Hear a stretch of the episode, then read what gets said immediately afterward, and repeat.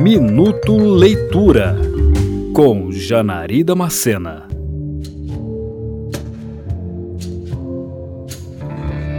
Um jovem desiste de um promissor futuro acadêmico dentro de uma das mais prestigiadas universidades dos Estados Unidos na década de 1870 para realizar uma viagem em busca de autoconhecimento em meio à natureza selvagem um lugar bem diferente da boa criação de um filho de pastor de uma cidade grande.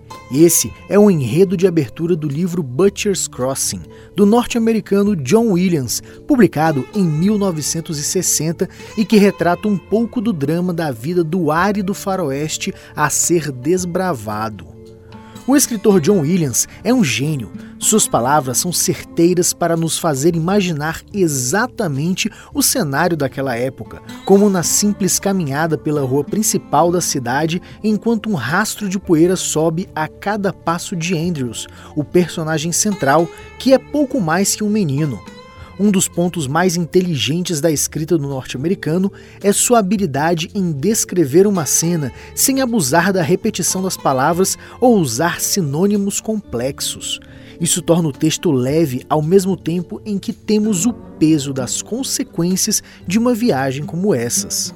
Nessa história, um experiente caçador de pele de búfalos convence Andrews a fechar uma parceria que os levará por entre o oeste selvagem durante meses de caçadas e luta por sobrevivência, enquanto lidam com as diferentes personalidades de cada um. John Williams cria personagens fortes ao mesmo tempo que transbordam humanidade, transparecendo os anseios e medos, assim como as convicções que cada um carrega sobre como guiar a vida. Uma leitura que acelera gradualmente à medida em que as páginas vão contando os dias vivenciados pelos caçadores, quase um paralelo ao amadurecimento pessoal do rapaz.